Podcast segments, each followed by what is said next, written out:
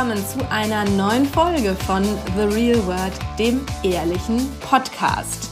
Heute geht es um unsere Generation und noch um eine andere. Julia, willst du mal erklären, wie wir auf das Thema kamen?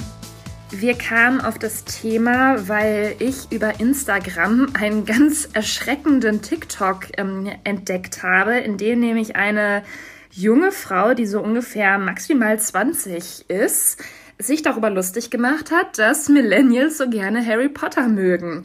Und ähm, das sozusagen ein bisschen, sie hat das dann auch ein bisschen veralbert, quasi diesen Krieg der Generationen, dass sie halt, sie als Gen Z, Generation Z, nicht mit Millennials in einen Topf geworfen werden will, weil sie eben nichts mit ähm, Leuten zu tun haben möchte, die Harry Potter so toll finden. Ich spiele es am besten mal kurz ab, dann könnt ihr euch das selber mal anhören, was sie gesagt hat.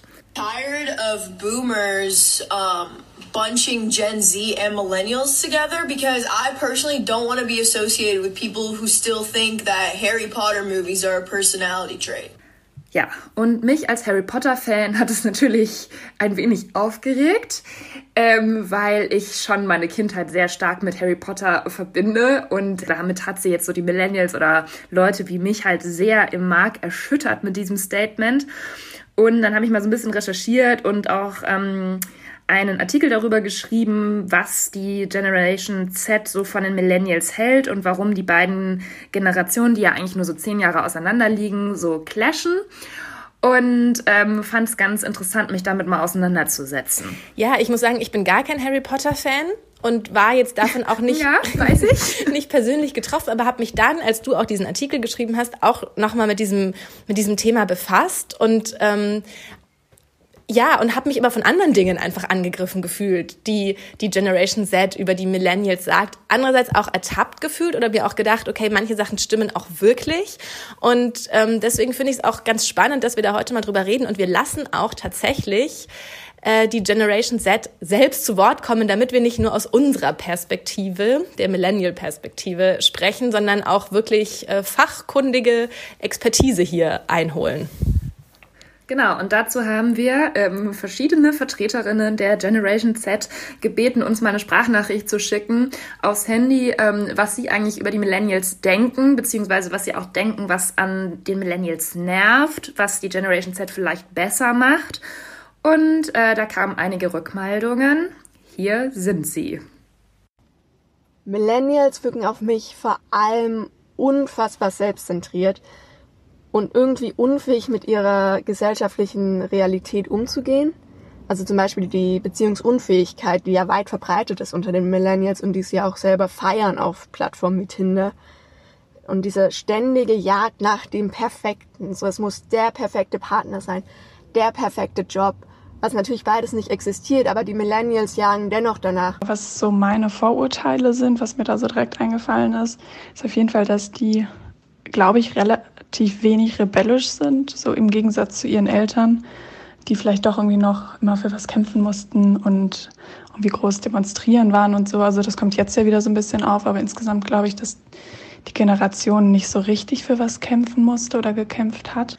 Also was mich an dieser Generation am meisten stört, ist eigentlich, dass sie oft sehr abwertend auf meine Generation hinabblicken und uns, glaube ich, noch nicht ganz ernst nehmen. Äh, ich habe das Gefühl, wenn Leute das Geburtsjahr 2000 oder 2001 hören, dann denken sie noch gar nicht an eine fast 20-jährige Person, sondern eher noch an einen pubertierenden Teenager oder an ein kleines Kind und nehmen uns noch nicht ganz ernst. Ich habe immer das Gefühl, dass Millennials zwar schon auch viel politisch und sozial und so verlangen und sagen und irgendwie schon das kritisieren, also meinetwegen das System kritisieren, was gerade vorherrscht oder bestimmte ja, Angewohnheiten, sage ich mal, kritisieren. Aber ich habe manchmal das Gefühl, dass da vielleicht nicht so viel passiert, während ich das Gefühl habe, dass die Gen Z irgendwie eher bereit ist, dann auch Sachen zu machen. Manchmal fehlt mir so ein bisschen die Offenheit, über gewisse Themen zu sprechen, weil man merkt natürlich, sie sind schon gefestigter im Leben als jetzt eine 19-Jährige, wie ich es bin. Und ähm, wenn man über Politik spricht, dann kommt man manchmal schon ins Schwitzen bei den Diskussionen, weil viele Ansichten sehr, sehr verhärtet sind und ähm, es da schon manchmal so anfängt, dass, dass diese Offenheit dem, dem Thema gegenüber schon nicht mehr so ganz gegeben ist. Das habe ich oft so empfunden. Ähm, ich hoffe, dass das bei mir nicht so ist. Ich hoffe, dass ich mich irgendwann auch mal belehren lasse von jemandem, der jünger ist als ich. Ich sehe den Unterschied zwischen den Generationen vor allem im politischen Bereich. Also zum Beispiel Fridays for Future wurde von der Generation Z gegründet nach einer super langen Phase, wo es hieß, die jungen Menschen wären Politik verdrossen. Und die Millennials haben dann dieses neue Projekt der Generation Z adaptiert und sind jetzt auch sehr umweltbewusst und setzten sich dafür ein, aber es ging aus von der Generation Z.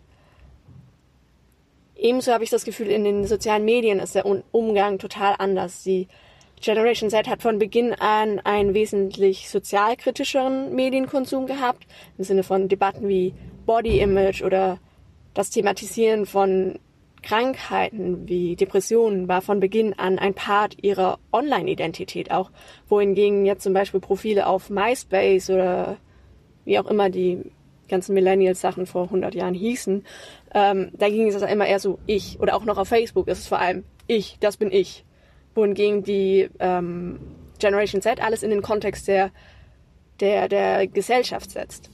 Gerade wenn es um Memes geht, ähm, ist es bei Millennials oft so, dass so kurze Videos verschickt werden. Zumindest bei den Millennials, die ich so in meinem Bekanntenkreis habe.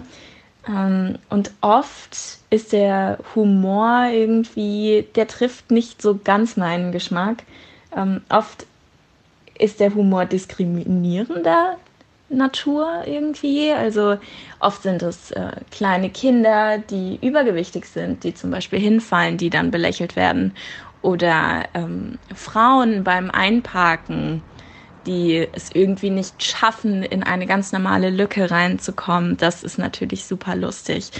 Und da muss ich sagen, das ist bei uns, und ich war schon in vielen WhatsApp-Gruppen mit über 100 ähm, Mitmenschen durch alle möglichen Klassengeschichten, Stufengeschichten ähm, und in der Uni eben auch mein Jahrgang.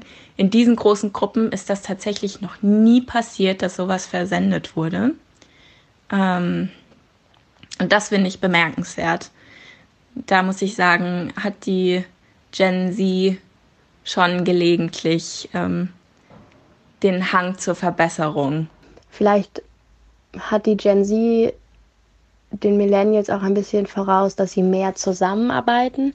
Nicht, also auf so eine, also im Endeffekt auf eine virtuelle Art, also aber dass sie gut darin sind, sich irgendwie zu verbinden und zusammenzutun für eine Sache, die sie einstehen und dass sie dann auch wirklich dafür einstehen. Das ist vielleicht auch noch etwas, während die Millennials halt eher so sich individuell verwirklichen sollen und zwar schon sich auch für die Themen anderer einsetzen, aber nicht so in so einer großen Gruppendynamik. Irgendwann gründen natürlich auch alle Millennials ein Start-up. Das ist sehr wichtig für Millennials. Ich glaube, es gibt keine Millennials, die kein Start-up gegründet haben. Zumindest fühlt es sich auf den sozialen Medien so an, weil da müssen die Millennials dann natürlich auch alle immer damit nerven, dass man sie supporten soll und man soll sie jetzt teilen und man soll doch jetzt nicht so geizig sein und ihren komischen Stift kaufen für 300 Euro und sie sehen sich alle schon in der Höhle der Löwen den Million-Dollar-Deal einfahren. Aber zeitgleich brauchen sie so Leute wie Marie Kondo, um ihnen zu erzählen, wie man aufräumt. Also warum brauchen Millennials eine Netflix-Doku und Bücher, die ihnen sagt, dass sie ihre Socken sortieren sollen und was sie nicht mehr brauchen, wegschmeißen oder spenden sollen. Also das weiß man doch. Millennials brauchen alles immer so komisch erklärt. Was ich peinlich finde, ich muss ehrlich sagen, ich finde an 30-Jährigen gar nicht so viel peinlich. Also ja, aber ein spezielles Beispiel würde mir einfallen. Und zwar ist das oft der Umgang mit den sozialen Medien. Ja, also ich glaube, da wird dann ja oft nur Facebook verwendet, was in meiner Generation hier nicht mehr so beliebt ist. Und ich glaube, der Umgang ist dann oft etwas, ja, holprig, könnte man sagen. Und ich glaube auch, dass die relativ spießig sind. Also vielleicht kommen die so ein bisschen mehr auf ihre Großelterngeneration raus und streben auch so ein bisschen dieses typische Haus, Familie, Garten, Hund-Ding an. Vielleicht weniger als die Eltern, die irgendwie noch so ein bisschen mehr hippie-mäßig drauf waren. Ähm, und ich denke, dass sie schon relativ früh hohe Ansprüche haben, was so Urlaub, Familie, Wohnen angeht. Ähm, also, dass die nicht denken, dass man sich, dass man vielleicht in den 20ern oder frühen 30ern und so erst nochmal so ein bisschen auf kleinerem Fuß lebt, sondern ich glaube, die wollen auch schon mit 20 halt irgendwie ein gutes Leben haben. Zum anderen ist es natürlich so, dass, ähm, dass viele nicht verstehen oder dass es einem zumindest so vorkommt als Gen Z-Mitglied, dass äh, Millennials oft nicht verstehen, dass diese Trends, die wir gerade mitmachen, die sie oft belächeln, ähm, dass sie ja wahrscheinlich auch diese, also ähnliche Trends mitgemacht haben. Und dieses Phänomen äh, TikTok zum Beispiel, äh, da stößt man oft auch auf, ähm, auf Entsetzen. Also ich muss sagen, ich fand es total spannend, diese Sprachnachrichten anzuhören, weil und das ist vielleicht auch total prototypisch oder ähm, bezeichnend in sich, weil ehrlich gesagt habe ich mir über die Generation Z oder was die über uns denken oder so überhaupt noch gar keine Gedanken gemacht gehabt. Und wie sie ja auch schon teilweise sagen, liegt es vielleicht tatsächlich daran, dass wir irgendwie so immer, immer um uns drehen und ähm, gar nicht, weißt du, so, so, so, so egozentriert sind und ähm, Deswegen war mir gar nicht sozusagen so bewusst, dass man sich offenbar mit der Generation Z schon auch sehr bewusst abgrenzen will von der Generation Y oder den Millennials oder wie auch immer. Ähm, und dass es überhaupt also die haben ja alle auch super schnell dir das geschickt und hatten auch ja offenbar alle sich diese Gedanken auch schon mal gemacht. Das war ja jetzt auch nicht so, hm, stimmt, muss ich mir drüber nachdenken, was denke ich eigentlich über die, sondern das war schon so total wie auf Abruf. Und das fand ich schon, also das war schon so mein erstes Ding, wo ich dachte, okay, krass, ähm, vielleicht sollte ich auch mal noch mir über diese anderen Kohorten Gedanken machen. Das habe ich noch gar nicht so richtig. Ich weiß nicht, wie ging es dir da? Hattest du das so präsent als Thema? Wahrscheinlich schon, du hast auch schon öfter darüber geschrieben, ne?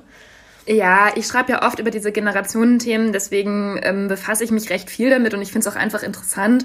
Und ich habe auch schon mal einen Artikel geschrieben, den verlinke ich euch. Ähm, da ging es darum, äh, dass Millennials auch ein bisschen Angst vor Teenagern haben. Also, dass Millennials schon instinktiv so ein bisschen spüren, da kommt jetzt gerade eine Generation nach, die vielleicht ein bisschen aktiver ist. Man sieht es ja auch bei Fridays for Future, das ist ja so das beliebteste Beispiel, dass man einfach sieht, okay, die Leute, die zehn Jahre jünger sind als wir selber, die schaffen das jetzt auf die Straße zu gehen und sowas, so eine große Bewegung zu organisieren und wirklich so einen Wandel anzustoßen und ähm, das finde ich, also das hat mich persönlich schon immer so ein bisschen fasziniert, dass ähm, ich so mich ganz schrecklich lahm einfach fühlt und so gedacht habe, boah, wir kriegen irgendwie nix auf die Reihe. Wir reden immer nur darüber, ob wir ähm, mit jemandem zusammen sein wollen oder nicht oder in welcher Beziehungsform wir leben wollen und wie wir unsere Wohnung einrichten wollen und auch mit dem Job sind wir irgendwie auch nicht so zufrieden, aber irgendwie wissen wir auch nicht, was wir ändern sollen und so und die interessieren sich sozusagen für die richtig großen Themen der Gesellschaft und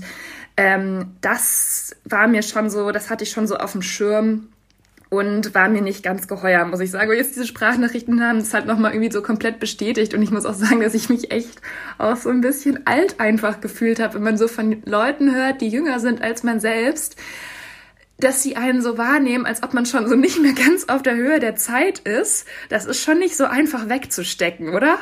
Genau, vielleicht wollen wir auch mal kurz noch für alle, die es vielleicht nicht so auf dem Schirm haben, kurz definieren oder kurz erklären, von welchen Zeiträumen wir eigentlich reden. Also zur ja, Generation voll. Wir haben jetzt hier einfach so losgelegt mit genau. dem, mit dem Generationentalk.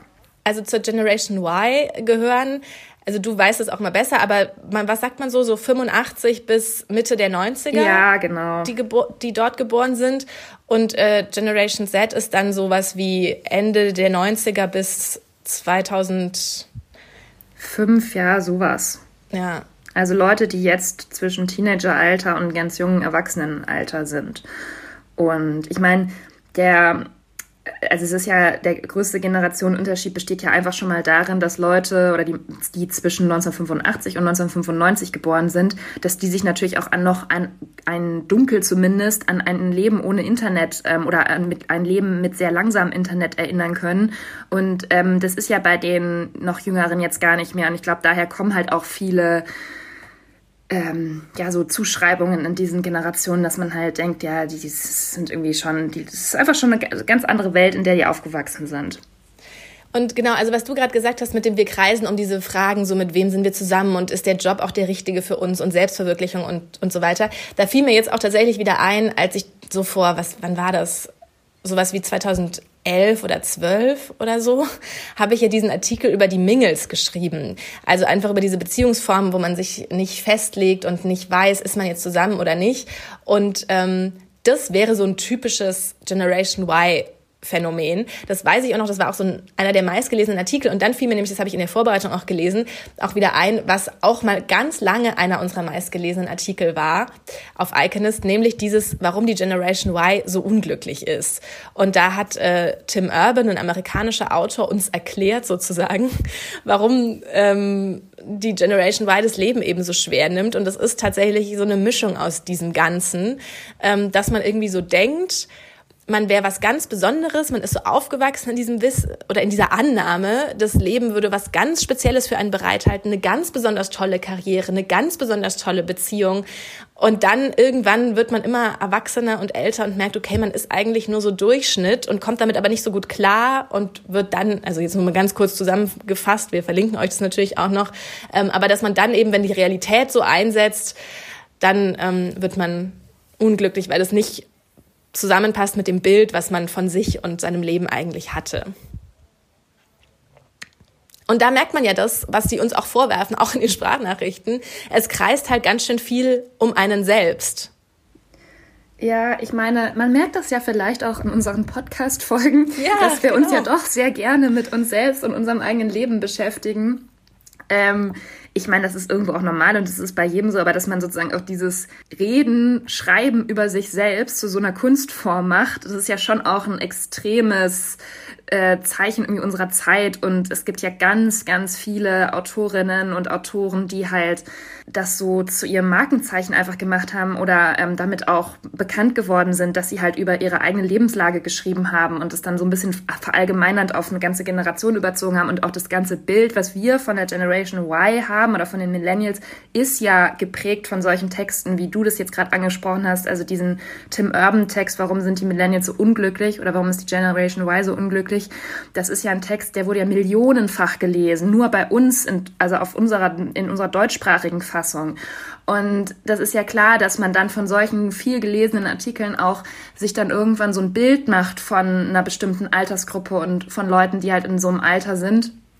Und dass man denkt, ja, die sind alle so, ne? Aber ich habe mich da auch wirklich so ganz oft ertappt gefühlt. Und ich weiß noch damals, als dieser Artikel bei uns erschienen ist, 2014, da habe ich das so, ja, okay, aha, aha. Und jetzt, wo ich ja auch schon so alt bin und alles und darauf so zurückblicke, das ist ja auch immerhin sechs Jahre her, dann denke ich mir so, Gott, also damals dachte ich so, ja, okay, okay, aber das trifft ja jetzt auf mich nicht zu. So ungefähr, ich bin ja wirklich was Besonderes. Und bei mir kommt das schon alles noch mit, weiß ich nicht, dem Buchvertrag und bla bla bla. Und ich bin dann wirklich herausstechend. Und jetzt, wo ich halt auch so, so, so 34 bin und so also ich finde schon, dass das, was, was wir machen, also ich fühle mich damit ja total wohl und finde auch, dass, das, dass ich was irgendwie Besonderes erreicht habe, aber halt, ich moderiere jetzt ja nicht Let's Dance, ne? um mal wieder darauf zurückzukommen. Und lese jetzt diesen Artikel und fühle mich halt total ertappt darin, dass so diese äh, Einhorn-Regenbogen-Fantasien nicht so richtig äh, eingetroffen sind und dass ich das bin und dass ich damit gemeint bin, dass ich halt doch Teil einer Masse bin. Und hat mich das, als ich das, ich glaube, gestern habe ich ähm, oder vorgestern habe ich mich eben auf den Podcast vorbereitet und das gelesen und war so und war so ein bisschen, ja, wie gesagt, ertappt und auch so ein bisschen auf den Boden geholt. Weißt du, was ich meine?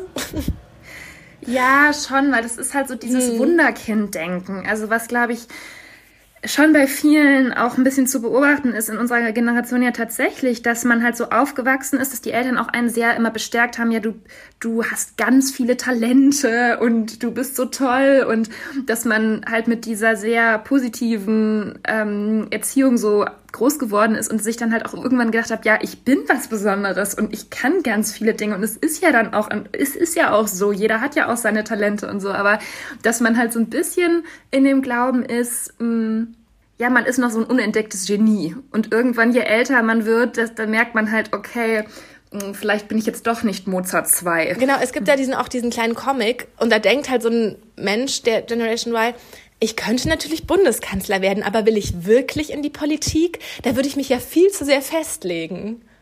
Und so. Ja, genau. Das ist eigentlich sehr prototypisch. Aber siehst du Also man hält sich für ein Genie, aber man kann sich nicht entscheiden, in welchem Bereich man eigentlich ein Genie ja, sein genau, möchte. Genau. Aber jetzt reden wir schon wieder. Jetzt haben wir so viele tolle Sprachnachrichten bekommen und reden schon wieder nur über uns sozusagen. Was ist dir denn, mh, was hat dich, hat dich irgendwas überrascht in den, in den Nachrichten der, der jungen Leute? Also was ich nicht über, es hat mich jetzt nicht unbedingt überrascht, aber was ich doch ganz cool fand, dass sie alle eigentlich gesagt haben, ja, die jüngeren Leute verstehen es besser, zusammenzuarbeiten. Also sie haben einen besseren Sinn dafür, ähm, eine Gemeinschaft irgendwie aufzubauen. Und wenn sich das im virtuellen Raum abspielt oder auf äh, Social Media, aber dass sie irgendwie besser sich miteinander verknüpfen können. Und so kommen ja auch solche Bewegungen wie Fridays for Future oder ähm, ähnliche Mhm, ja, Bewegungen zustande, indem die das halt einfach machen. Und ähm, das finde ich eigentlich richtig cool, weil das so ein bisschen ja eben auch wegführt von diesem Individualismus, über den wir jetzt gerade gesprochen haben. Und dass man halt, also mich zum Beispiel hat es früher, als ich noch ganz jung war, immer extrem gestört, dass ich das Gefühl hatte, äh, niemand in der Schule oder in der Uni beschwert sich irgendwie, niemand ähm, weist da auf Missstände hin, niemand will darüber reden, wie man, was man in der Gesellschaft verändern kann. Es gibt keine Demos. Ähm, es ist irgendwie alles so, man macht einfach das, was von einem erwartet wird und hofft so einigermaßen gut durchs Leben zu kommen und so weiter. Und aber jeder bleibt so für sich und man verknüpft sich nicht miteinander. Und das schaffen die jetzt halt, die Jüngeren. Und das finde ich eigentlich ein ziemlich wichtigen, eine ziemlich wichtige Entwicklung, von der auch die Älteren noch lernen können. Ja, ich muss sagen, ich war auch wirklich so ein bisschen, es war mir nie bewusst, was ja auch schon bezeichnend ist, wie unpolitisch wir sind und waren. Und dass einfach nichts, wie du schon sagst, nichts hat dazu gereicht, ähm, dass man sich mal über irgendwas aufregt, beschwert, wie auch immer. Ich habe auch überlegt, ob ich jemals, ich weiß noch, irgendwann war mal, als ich noch in der Schule war, für irgendwas eine Demonstration. Und ich weiß nicht mal mehr wofür.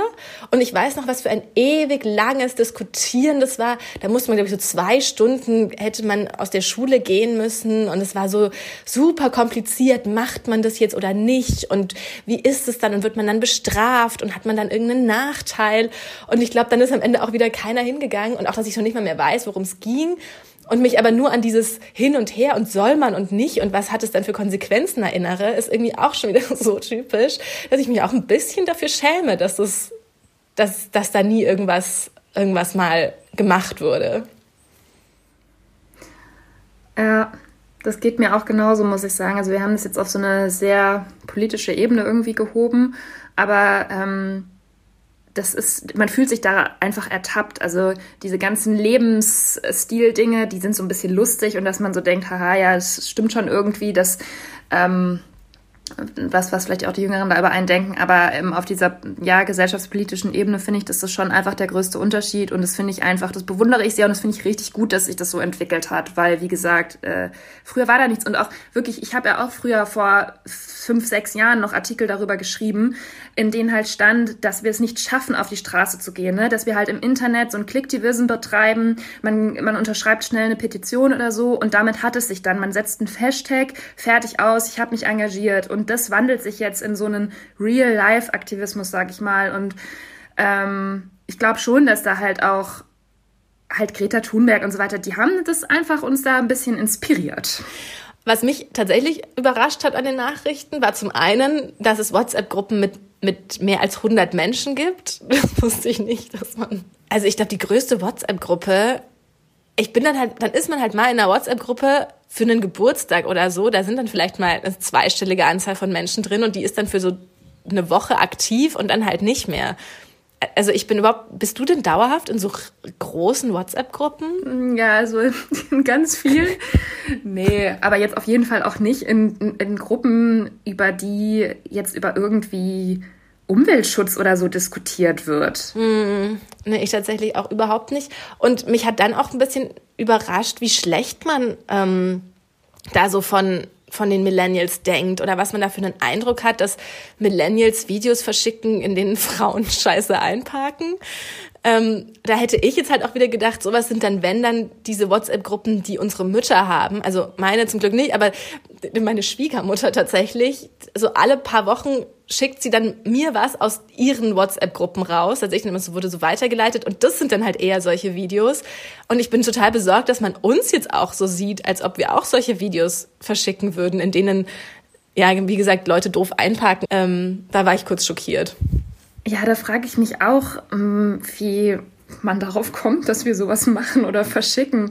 Aber vielleicht ist das einfach noch, dass, dass sich das nochmal auch verstärkt hat in der jüngeren Generation, dieses, ähm, ja, gucken, dass alles irgendwie political correct ist und dass man dann noch äh, achtsamer ist, darauf zu achten, achten was äh, was vielleicht geht und was nicht und dass da irgendwie nochmal ein ganz anderer Konsens herrscht, der vielleicht auch ein bisschen, also ne, was man halt postet und was nicht und so. Und ähm, deswegen, aber ja, stimmt, das hat mich auch überrascht. Aber das liegt vielleicht, weißt du was, das liegt auch vielleicht ein bisschen daran, wenn man so 18 ist, dann denkt man halt, Leute, die 30 oder über 30 sind, dass die schon richtig erwachsen und alt sind. Also natürlich sind wir erwachsene Menschen, aber du kannst dir ja nicht vorstellen, wie es ist, wirklich 30 zu sein, wenn du 18 bist. Und erinnere dich mal, das wird dir genauso gegangen sein, dass du gedacht hast, es ist unendlich alt und dann hat man schon so mit dem modernen Leben nichts mehr zu tun. Und wahrscheinlich ist es für 18-Jährige heute halt wirklich ein bisschen so, dass ähm, so alles, was ab 30 kommt, das ist so eine Altersgruppe und die posten halt peinliche, peinliche Memes. Also so kann ich mir das eigentlich nur erklären, hoffentlich.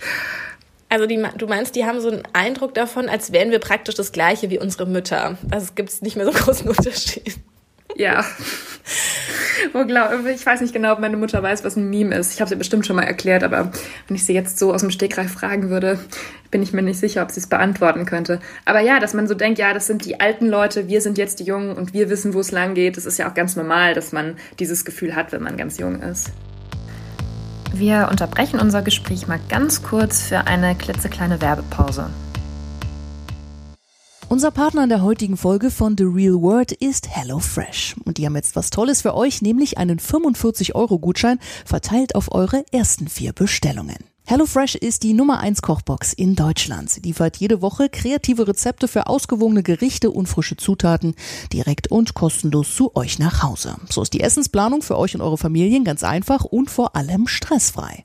Außerdem sind die Zutaten bis auf das Gramm genau abgewogen, sodass keine Lebensmittel verschwendet werden. Denn bei HelloFresh setzt man auf Nachhaltigkeit, alles wird umweltschonend hergestellt und ohne Umwege ausgeliefert. Probiert's mal aus. In den Shownotes zur Folge findet ihr den Direktlink, der zum Angebot führt. Oder ihr nutzt bei der Bestellung über hellofresh.de slash plans einfach den Code REALFRESH zum Einlösen des 45-Euro-Gutscheins auf die ersten vier Bestellungen. Die Aktion gilt auch für Hörer aus Österreich und der Schweiz mit Rabattanpassungen für das jeweilige Land. Und schon geht es weiter mit The Real World, dem ehrlichen Podcast. Ach ja, in einer Sprachnachricht wurde ja auch gesagt, sie finden es nicht okay, dass sich die Millennials über die Generation Z lustig machen. Also, dass sozusagen auch die ältere Generation damit angefangen hätte, mit diesem Generationenmobbing. Und dass deswegen sich sozusagen dieser Konflikt so ein bisschen hochgeschaukelt hat. Das jetzt, was denkst du darüber? Ja, hast du davon was mitbekommen? Ich, ich nicht, wie schon gesagt. Ich habe ähm, mich mit den mit denen noch gar nicht so befasst, außer dass ich immer eben manchmal hat man so Artikel gesehen und da stand dann, ah, die wollen äh, nicht arbeiten und wollen so viel Freizeit. Obwohl manchmal, weißt du noch, wenn, wenn, das hast du auch in einem von deinen Texten geschrieben, wenn wir so sehr junge Praktikantinnen oder Praktikanten hatten, genau, die dann halt wirklich so am ersten Tag gesagt haben, also da fahre ich in Urlaub und da kann, muss ich später kommen und, und da äh, höre ich früher das Praktikum auf, weil irgendwas. Genau, ich wollte gerade sagen, wir haben da nämlich sogar, glaube ich, auch im Podcast schon mal drüber gesprochen, ja. dass ähm, wir doch ja manchmal mit so einem etwas spießigen Blick auf ähm, Praktikanten geschaut haben, die halt solche Forderungen stellen und gleichzeitig uns ja auch ein bisschen geärgert haben, dass wir so doof waren, als wir jung waren, äh, dass wir das halt nicht so eingefordert haben und stattdessen äh, einfach bis 21 Uhr im Büro saßen, bis jemand äh, mitleidig gesagt hat, du kannst jetzt nach Hause gehen. Also das war schon öfter mal Thema bei uns. Ja, oder einfach gewartet haben, bis, bis alle anderen weg waren, ähm, damit man dann, und dann ist man halt man sich erst getraut genau. zu gehen. Also das ist ja schon auch vielleicht ein anderes Selbstbewusstsein. Das, äh, da haben wir schon durchaus manchmal drüber gesprochen. Ja, und das ist natürlich dann auch total eigentlich schlecht von uns, dass wir nur, weil wir eben da so versagt haben oder das so haben mit uns machen lassen, dass man dann halt auch gleich wieder will, dass es die anderen nicht besser haben oder besser ja, ja, machen. Ja, klar. Da, da setzt es ne? nämlich schon ein, dass man dann ja. so denkt, oh nee, ähm, das ist ja schrecklich eigentlich, ne? Ja, da sind wir dann so wie die, die uns nicht haben gehen lassen. Ja. Also, oh das können wir ja vielleicht an dieser Stelle mal geloben, dass wir das nicht mehr machen werden, sondern sagen, ja, na klar, du kannst ja. kommen und gehen, wenn du willst. Mach das Praktikum aus dem Homeoffice. Genau. Geht ja im Moment tatsächlich auch nicht anders. Wir sind ja immer noch im Homeoffice, das haben wir auch noch ja. gar nicht erwähnt. Hm. Ja, stimmt. Wir haben auch gar keinen nach, auch nach unserer kleinen Pause gar kein Update gegeben, wie es uns geht. Ja. Wie geht's dir, Julia? Äh, ich habe jetzt einen neuen Schreibtischstuhl. Insofern geht es mir jetzt etwas besser, weil mein Rücken etwas entlastet ist. Aber ähm, ja, das war natürlich auch so ein sehr erwachsenen Kauf, dass ich jetzt hier mich langsam so einrichte, dass ich eben ohne Rückenschmerzen tagelang an meinem Laptop verbringen kann. Und ansonsten geht es mir eigentlich ganz okay. Bei Ach ja, apropos, ja, da kann ich ja noch so eine kleine Geschichte erzählen, die ja. auch zu unserem Thema passt. Ich bin, ich bin umgeknickt. Ich bin zum ersten Mal, oh Gott, ich bin ein alter Mensch und bin zum ersten Mal in meinem Leben, aber das ist vielleicht, da, da, da kommt so zusammen, dass ich so alt und jung zugleich bin. Ich habe nämlich aufs Handy geguckt, während ich eine Treppe runtergelaufen bin und habe dann die letzte Treppenstufe sozusagen, ich dachte, es wäre schon das Ende und dann war aber noch eine Stufe, aber ich bin dann so getreten, dass ich die übertret, übersprungen habe und dann bin ich halt umgeknickt und es hat lauter kleine Geräusche gegeben und das hat ist dann sehr angeschwollen und hat mir sehr wehgetan und ich habe mich sehr bemitleidet und schlecht gefühlt ähm, und habe dann ich habe ähm, bei tatsächlich bei so einem Netzwerk Frauen-Event, was wir bei Axel Springer hatten, so zwei Tage vor Corona-Alarm. Ja, da war wirklich noch. Und da muss man jetzt auch mal sagen, es war ein Netzwerk-Event, zu dem Nicola mal gegangen ist und davon redet sie ja. seit Monaten. Ja, weil es so gut funktioniert hat, weil ich so dann genetzwerkt habe und so eine sehr nette junge Frau kennengelernt habe, die das so super gut gemacht hat mit dem Netzwerken. Also ich meine, wenn wir oder wenn ich sowas gehe, wie du schon sagst, gehe ich ja nie. Ähm, und da war, ich weiß auch gar nicht, warum ich dahin bin ich glaube, weil es auch, ähm, das war, da gab's Essen und alles. Da war wirklich noch so, das war so ganz komisch. Das war eigentlich so zur Corona-Hochzeit, aber man hatte es noch nicht so präsent. Und da gab's Buffet und alles und halt so ein paar Desinfektionstücher. Naja, und deswegen war ich da und ähm, Warum warst du? Du warst nicht da und die anderen sind dann auch schon gleich gegangen und neben mir saß halt so eine junge Frau und die hat mich dann total nett angesprochen und gesagt, ja, können wir uns vernetzen? Und dann haben sich auch noch so andere.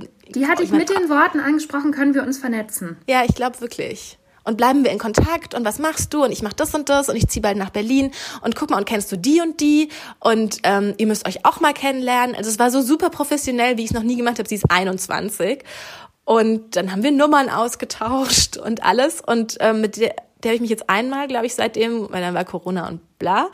Naja, und jedenfalls habe ich ihr, musste ich ihr dann aber absagen, weil ich mich jetzt mit den, Fuß verknackst habe. Und dann hat sie mir auch eine Nachricht geschrieben und hat geschrieben, haha, du Millennial. Und da wusste ich, okay, und da wurde mir auch erst dann wieder so präsent, okay, das ist offenbar ein Ding, dass wir uns darüber bewusst sind. Also, weil für mich war so vom Gefühl her, war ich überhaupt nicht viel älter als die, weißt du? Ich habe mich gar nicht so anders gesehen, aber dann hat sie auch so Sachen zu mir gesagt, ähm, dass ich so, ob ich mich um sie, naja, sowas wie, ja, dann kannst du dich ja um mich kümmern, wenn ich in Berlin wohne. Du hast sowas Mütterliches. Und da wurde mir dann klar, okay, sie sieht schon, dass wir nicht gleich alt sind, auch wenn mir das irgendwie nicht so präsent ist. Aber das ist so lustig, weil ich kann mich da irgendwie noch so dran erinnern, wie mir das selber halt früher auch immer so ging, dass wenn jemand mit mir gesprochen hat, der so, ja, einfach 10 bis 15 Jahre älter war als ich selbst, habe ich immer so gedacht, du denkst doch jetzt nicht im Ernst, dass wir mm. gleich alt sind oder dass wir auf einer Ebene uns befinden und ich bin jung und cool und du bist alt und uncool. Und weil mir dieses Gefühl aber noch so präsent ist, ist es jetzt ganz schwer zu akzeptieren, dass man jetzt plötzlich auf der anderen Seite steht. Ja. ja. Und gleichzeitig hat sie halt auch so Sachen erzählt, wo ich mir dachte, oh, da hätte ich mir, da könnte man sich richtig was abschauen. Zum Beispiel hat sie eben auch erzählt, dass ähm, wenn sie wenn sie Leute cool findet, also vor allem irgendwie Frauen in irgendwelchen tollen Positionen, dann schreibt sie denen und sagt so, ich finde deine Arbeit gut, weil das und das und so willst du meine Mentorin sein. Und dass das auch schon eben in zwei Fällen, wo sie eben wirklich Frauen in bestimmten Bereichen sehr bewundert hat, auch total gut funktioniert hat und sie mit denen richtig eng ist und sie wegen der einen jetzt auch an einem, wirklich auch einer, an, an eine dieser amerikanischen Elite-Unis gehen kann für ein Projekt und so, ne?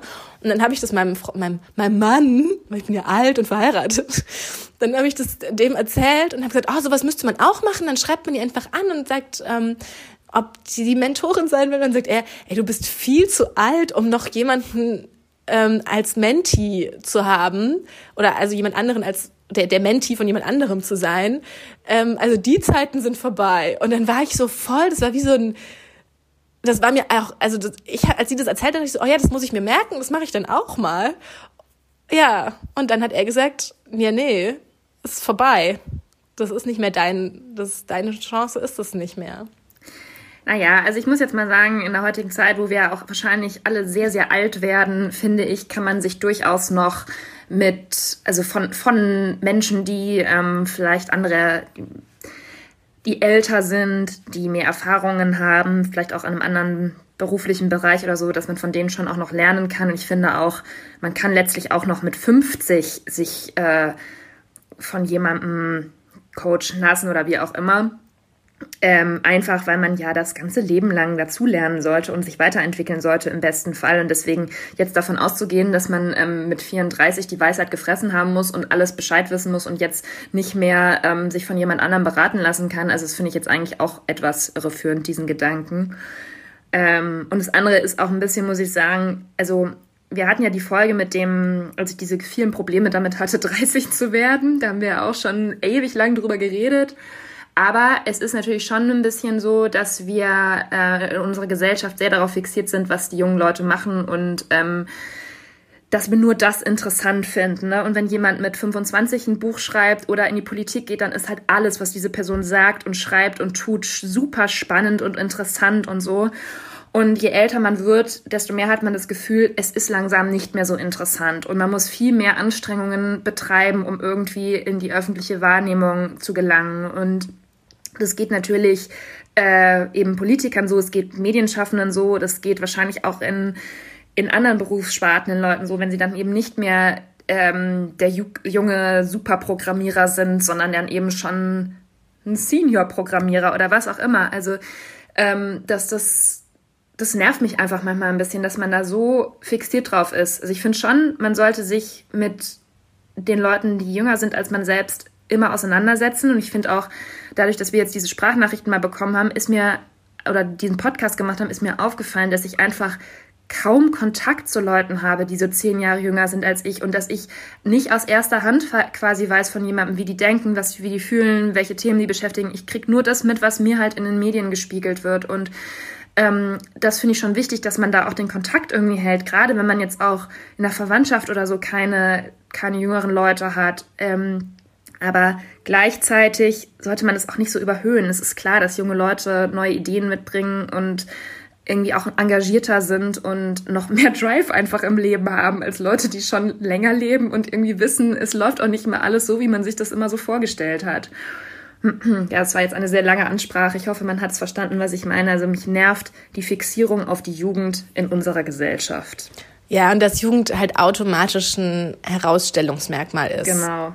Ne, so ja. egal, was man macht. Aber das mit dem Drive, das stimmt schon. Und ich habe auch, als ich dann mit ihr ähm, gesprochen habe und sie so eben von diesen ganzen Sachen, hier Mentorin und Stipendium und hier macht sie noch das und jenes und schickt immer noch mittwochs einen, einen Newsletter mit Artikeln, die sie gut fand und ob ich auf die Liste von dem Newsletter will und so. Und dann habe ich mich mal kurz auch wirklich so ein bisschen, ähm, dachte ich mir so, Gott, und mir ist schon zu viel hier immer dieses, wenn mein, wenn mein Laptop so laut pustet im Homeoffice, weil er so heiß wird und das stresst mich schon. Aber dann habe ich mich halt auch wieder zurückerinnert an mich selbst und wie ich wirklich auch so, als ich ein bestimmtes einen Studiengang wollte und der hatte einen NC mit einer Eins vorne und dass ich halt so viel dafür gemacht habe, das zu machen und dass ich schon am Tag, wo wir die Abi-Zeugnisse bekommen haben, schon angefangen habe, irgendwie einen Gewerbeschein mir zu holen, um dann als Promoterin und so zu arbeiten. Und dass ich auch wirklich so während der Akademie und all diese Sachen, dass ich halt auch mal so war. Und dann, wie du schon sagst, das hält man halt auch, das ist, dafür ist man ja auch jung. Und da habe ich das, war ich auch so und jetzt halt nicht mehr. Und man muss halt natürlich auch aufpassen, sich dann nicht zu, nicht in den direkten Vergleich zu stellen und dann eben auch muss ich mir halt auch bewusst machen, okay, wie du schon sagst, ich bin jetzt eben zehn Jahre älter als du und deswegen bin ich anders. Aber das ist jetzt auch, muss mich jetzt auch nicht runterziehen oder so, weil es hat alles seine Zeit. Ja. Ich meine, das Einzige, was mir noch einfällt, ist auch, was vielleicht ein Unterschied ist zu unserer, also zu unserer Jugendzeit und auch Studium und so weiter. Ich denke jetzt mal, dass wir beide wahrscheinlich recht engagiert waren, auch so in Praktika und in der Uni. Mhm. Na, wobei in der Uni, muss ich sagen, war ich sehr, sehr faul. Also da kann ja, ich, ich jetzt auch, nicht als engagiert bezeichnen. Aber drumrum so. So ne? drumrum. Ja. Alles, was so in Richtung Job dann schon zählte. Ja. Ähm, aber dass ich den Eindruck hatte, habe, dass die Generation Z, dass die mehr darauf achten, dass sie so innerhalb ihrer eigenen Community Anerkennung finden oder von den Gleichaltrigen, während es bei uns doch recht schnell so war, dass man wollte, dass der Chefredakteur den Artikel gut findet oder dass die Eltern sagen, gut gemacht oder wir sind stolz auf dich, dass du jetzt bei einer ähm, anerkannten Zeitung bist oder so, ne? Also, dass man doch sehr so danach gestrebt hat, die Anerkennung von einfach Menschen, die schon sehr etabliert sind, im beruflichen oder auch im privaten zu erreichen und dass das sich so ein bisschen aufgelöst hat. Ähm, und das finde ich eigentlich auch, das finde ich auch wichtig, dass man sich mehr damit auseinandersetzt, was finde ich eigentlich wirklich selber gut und was, ähm, was finden vielleicht auch die Leute in meinem Alter wichtig oder gut, weil darum geht's ja dann auch letztlich und nicht so sehr immer nur nach der Anerkennung von, vom Establishment ähm, zu streben.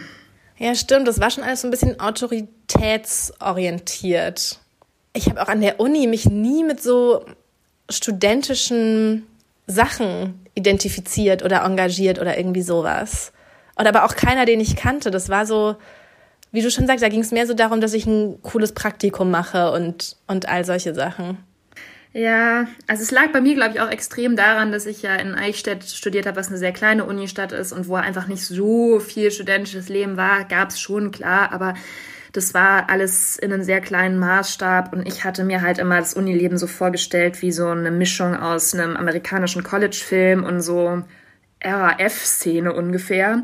Und das war es halt nicht, sondern man hat halt so seine Sachen gemacht und seine Referate gehalten, ist ins Auslandssemester gegangen und hat ein Praktikum gemacht und dann war es halt schon wieder fertig. Und da war jetzt gar nicht so viel Raum dafür, sich irgendwie ähm, zu engagieren, für welches Thema auch immer. Und es gibt bestimmt Leute, denen das anders ergangen ist in ihrer Uni-Zeit, auch die so alt sind wie wir, das mag schon sein. Aber es war nicht so üblich irgendwie. Es war auch ja nicht üblich, dass man sich so, ich weiß nicht, also, dass man sich so politisch so positioniert hat, so eindeutig. Und ist es ja jetzt auch immer noch nicht. Also ich habe ganz, ganz viele Freunde, bei denen ich eigentlich nicht richtig weiß, welche politische Haltung die vertreten. Stimmt, das ist sowas, wo, wo man bei uns gar nicht so offen, also da hat, ist man noch so damit aufgewachsen, so dass man über Politik und Religion, das spricht man nicht so viel drüber. Ja. Also, dass man das Gefühl hat, ja, alle finden so Plastik im Meer, find, findet irgendwie niemand gut und mhm. Fleisch essen will man auch nicht mehr. Aber das sind jetzt nicht so, ich wüsste jetzt nicht, welche Partei, mit welcher Partei jemand sympathisiert unbedingt oder welche Politiker die Person vielleicht gut findet. Also das, ja. Ja, und es ist auch so, dass klar, man, man findet Massentierhaltung doof und Plastik auch, aber so richtig konsequent ist man halt auch nicht. Ich kenne kaum jemanden in unserem Alter, der wirklich vegan lebt aber wenn ich so auf, also wenn ich das dann mitbekomme auf Instagram, sind die, halt, sind die halt alle jünger, die das dann wirklich auch durchziehen. Wir sind mehr so, sind halt so Bekenntnisse und man weiß schon, was, was, ne, was eigentlich wichtig wäre. Aber wenn es dann so die Bequemlichkeit des eigenen Lebens betrifft, dann mein Gott, dann isst man halt doch einen Käse auf der Pizza. Ja, vielleicht ist das einfach auch das Thema unserer Generation, die Bequemlichkeit und dass man sich zu nichts so richtig durchringen kann. Das ist vielleicht einfach so und ähm, das werden wir auch nie mehr los, dieses Image. Das können wir jetzt vielleicht am Ende dieser Podcast-Folge einfach festhalten. Also ich finde es aber total interessant, dass wir mal über, dass wir darüber mal gesprochen haben, weil irgendwie war das, also das ist ja eigentlich so ein unterschwelliges Ding, was uns ja auch prägt, was ja auch, wie du schon auch am Anfang gesagt hast, irgendwie so Bedingung für den Podcast ist, was mir aber noch gar nie so bewusst war. Deswegen finde ich es irgendwie gut, dass wir das jetzt mal ausgesprochen haben und besprochen. Was meinst du jetzt genau? Die Gefühle der Millennials oder wie? Ja, und das, also auch schon alleine so einen Podcast zu machen, in dem wir über uns reden. Ja, es ist halt total Millennial. Noch mehr Stereotype Millennial geht's halt schon auch gar nicht mehr. Ja. ja, aber vielen Dank auf jeden Fall nochmal an dieser Stelle an alle, die uns Sprachnachrichten geschickt haben. Es war super, dass ihr mitgemacht habt und wir haben uns sehr darüber gefreut und wir haben gelacht und wir haben uns ein bisschen aufgeregt an der einen oder anderen Stelle und wir haben uns ertappt gefühlt und ähm, aber fanden es in jedem Fall total interessant. Und ähm, ich hoffe, euch allen hat der Podcast gefallen. Also mir hat es auf jeden Fall sehr gut gefallen, wie schon gesagt. Und ich weiß nicht, Instagram ist ja noch akzeptiert, auch bei den, ähm, bei den coolen jungen Leuten. Ja, da schrieb mir übrigens eine, ja, immerhin weißt du, wie du die Generation Z erreichen kannst. Ähm, es war ja sehr schlau von dir, den Aufruf mit den Sprachnachrichten auf Instagram zu posten. Ja, gut, Julia, dass du ihn nicht auf MySpace gepostet hast. Ja. genau. Ähm, ja, falls es euch gefallen hat, dann ähm, abonniert uns doch gerne auch auf den entsprechenden Kanälen. Also unseren Podcast findet ihr überall da, wo es Podcasts gibt. Ähm, auf Instagram, wie gesagt, findet ihr uns at The Real Word Podcast. Auf Facebook, auf dieser alte Leute-Plattform sind wir auch noch ähm, at The Real Word Podcast. Da haben wir auch eine Page. Und ansonsten sind wir natürlich auch per Mail für euch zu erreichen. Per Fax nicht. Auf TikTok sind wir leider auch nicht. Nein, könnt ihr uns immer schreiben, ob wir das vielleicht jetzt doch machen müssen. Genau. Da bin ich mir auch immer noch, bin ich immer noch unentschieden, ich was ich von sehr. TikTok zu halten habe. Ja. So, das war's okay, für heute von The Real Word, dem ehrlichen Podcast. Wir hören uns nächste Woche. Bis dahin, ciao.